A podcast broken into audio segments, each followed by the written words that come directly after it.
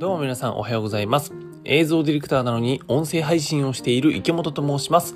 はい、この番組はですね、クリエイターさんが知っておけば損しない話を配信する番組でございます。電車の移動中や料理中にでもゆるゆるながら聞きしてください。というわけで皆さんおはようございます。4月22日、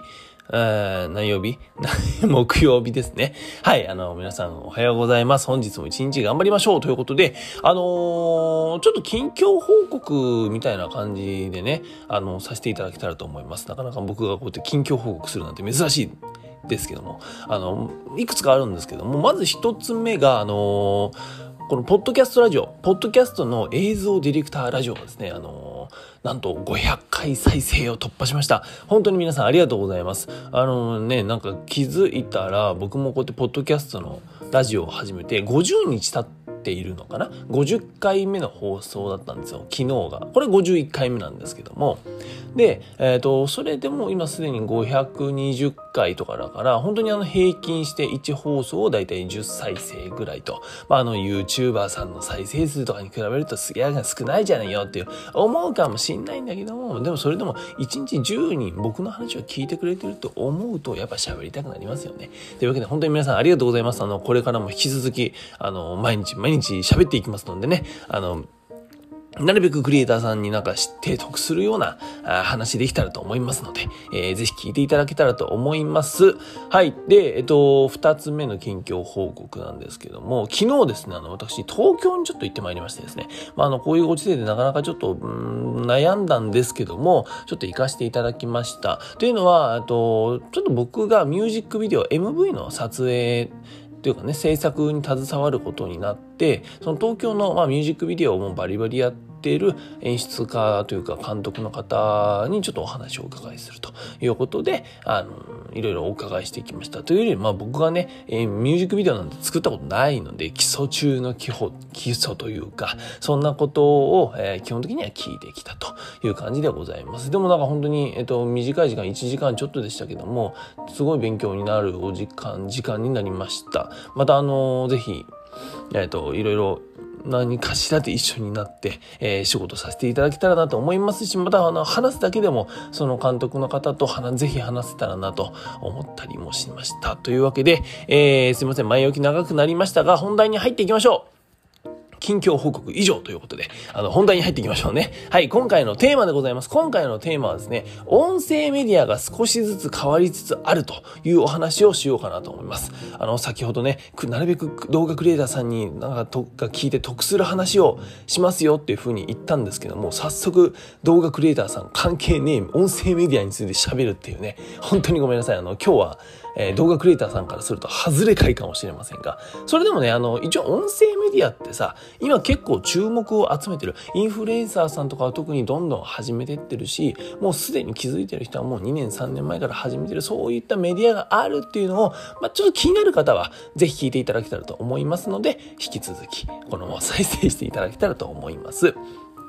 で、えっと、まあ、今言った通りね、その音声メディア、少しずつなんか変わりつつあるなというお話なんですけども、まずその皆さん、音声メディアってじゃあ何ぞやっていう話ですね。ね。うん。えっ、と、要するにこの僕が今喋ってるこのポッドキャスト、映像ディレクター、ラジオみたいなものです。そのネットの、うんと何かのサービス、プラットフォームを通してネット上にその音声配信をするというか、例えばこのポッドキャストもそうですし、あとは日本のサービスだと有名なのが Voicy っていうね、うん、音声メディアって言われる Voicy というものがありますよと。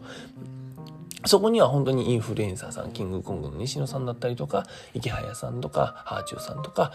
なんかそういったね、なんか本当にもう、もう、もう、なんだっけ、茂木先生だっけみたいなとかさ、本当にあの、名だたる人間が、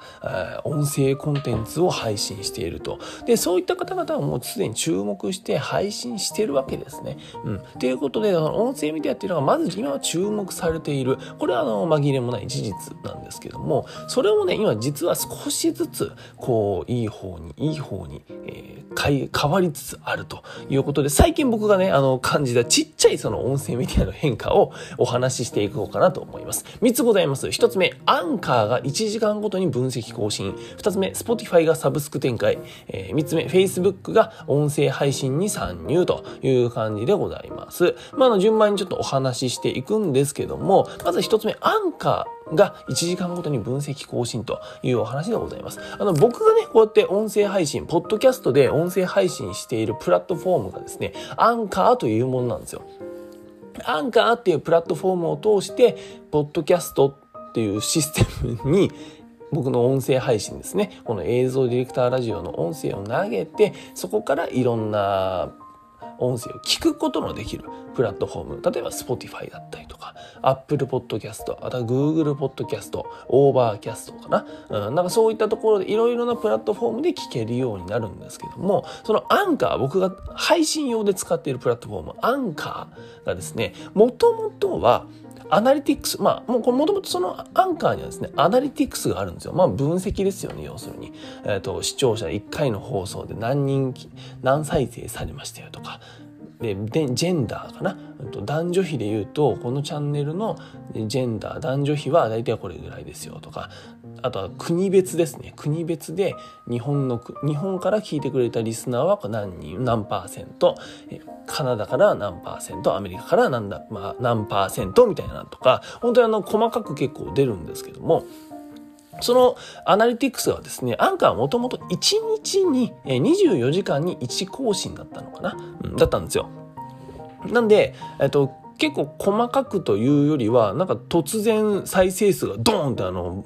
増えるみたいな、ああ、今日も更新されたなって思う感じだったんですね。うん。ただ、えっと、これがですね、えっと、ちょっと変わったらしくて、このアンカーですね、なんとあの、1時間ごとにこのアナリティクスを更新していくと。要するに、あの、事細かにより、えっと、洗練して、洗練された状態で、その分析結果を見ることができるんですね。そして、それを、まあ、もう、逐1というか、1時間ごとに追うことが、僕らパーソナリティはできるので、すぐに何か、うん、再生数だったりとか、あとはその分析っていうところを、えーと、データ化して対応することができると。まあ、すごい素敵な、えー、仕様変更だなと思いました。なので僕本当にアンカー使っててよかったなと思っております。はい。で、二つ目でございます。二つ目が、Spotify がサブスク展開ということで、えっ、ー、と、すいませんね。えー、Spotify っていうのはですね、あの、先ほど僕が喋ったアンカー、まあ、これが今喋ってる、プラットフォームなんですけども、アンカーっていうところが配信する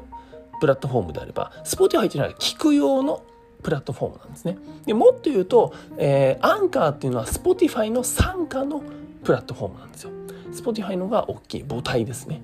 で、その Spotify がですね、このポッドキャスター、ポッドキャスターだったりとか、その音声クリエイターに向けて、そのサブスクのサービスを展開するというふうに言ってるそうです。だからあの、ベータテスターを今募集してるのかな？要するに音声配信、ここでポッドキャスターとして音声配信をしている、ラジオを配信している人が、うんと、リスナーに向けてサブスクで有料システム、有料コンテンツかな？を販売することができると。例えば、そのあるリス、僕がね、僕のこの映像ディレクターラジオの、えっ、ー、と、リスナーさんに僕がそのサブスクサービスを展開すると。例えばその月、なんだろう、500円で、えー、有料級のちょっと音声コンテンツを聞くことができませんみたいな話でございます。それとは別に無料のコンテンツはこうやって毎日配信していくんだけども、えっ、ー、と、有料で、えー、そのサブスクでなんだろう、お金払ってくれてる人しか聞けないコンテンツを聞く、を聞くことができるよみたいな、そういったことに、えっ、ー、と、これから参入していくみたいな感じらしいですよ。うん。なんかあの、喉がやられてるね。うん。失礼しました。で、えっ、ー、と、まあこれね、あの、Spotify だけじゃなくて、なんかあの、音声 SNS、クラブハウスかな？クラブハウスとかでも今もやってるらしいね。あの、課金システムとかっていうのでやってるらしいんですけども、結構この音声メディアっていうのでマネタイズできるっていう時代も、もうどんどん近づいてる。まあすでにもうできてる人はできてるんですけども、まだ言ってみれば一部の人しかできてないので、これからどんどんね、あの、今の YouTuber さんみたいにさ、あの、もう、この音声メディアで、えー、マネタイズできるっていうのが当たり前になる時代っていうのは、割と近いのかななんて思ったりしました。はい。で、三つ目でございます。三つ目が Facebook が音声配信に参入ということで、まあ、あの、これはまんまなんですけども、えー、Facebook がですね、ついにその音声配信業界に、えー、参入するという感じでございます。だからあの、先ほどの話に出てきたクラブハウスみたいなシステムですね。Facebook 上に何か一つルームを作って、そこに、えっ、ー、と、喋る人と、あと聞く人みたいなのが集まってみんなで喋ったり、ワイワイワイみたいな、えー、感じだったりとか、あとは、もう Facebook 上で僕がこうやって喋ってるこのポッドキャスト、ポッドキャストの音声をもうダイレクトに聞くことができると。まあ、あの、いちいち Facebook から離れてポッドキャストを聞くじゃなくて、Facebook からそのままポッドキャストを聞くことができる。そんなシステムをね、あの、なんだ、導入されるようですよ。うん。なんで本当に Facebook ってさ、結構あの、動画事業も意外に、うん、強いんですよね。うん。あの、Facebook 通してなんだっけ、ライブ配信で実はめちゃくちゃ回線強く、ってあの5,000人とかでも個人レベルでもあの5,000人とかの配信でさ全然なんかサーバー重くならないらしいですよ。結構強いらしいんですよ。なんでそれで動画にもすでに強い Facebook もう実はあの記事とかねあの文字だけじゃないんですよあれって。あの文字だけじゃなくて動画にも強い。そこからさらに音声も参入してくるということでこれは結構期待されるんじゃないかなと思ったりしております。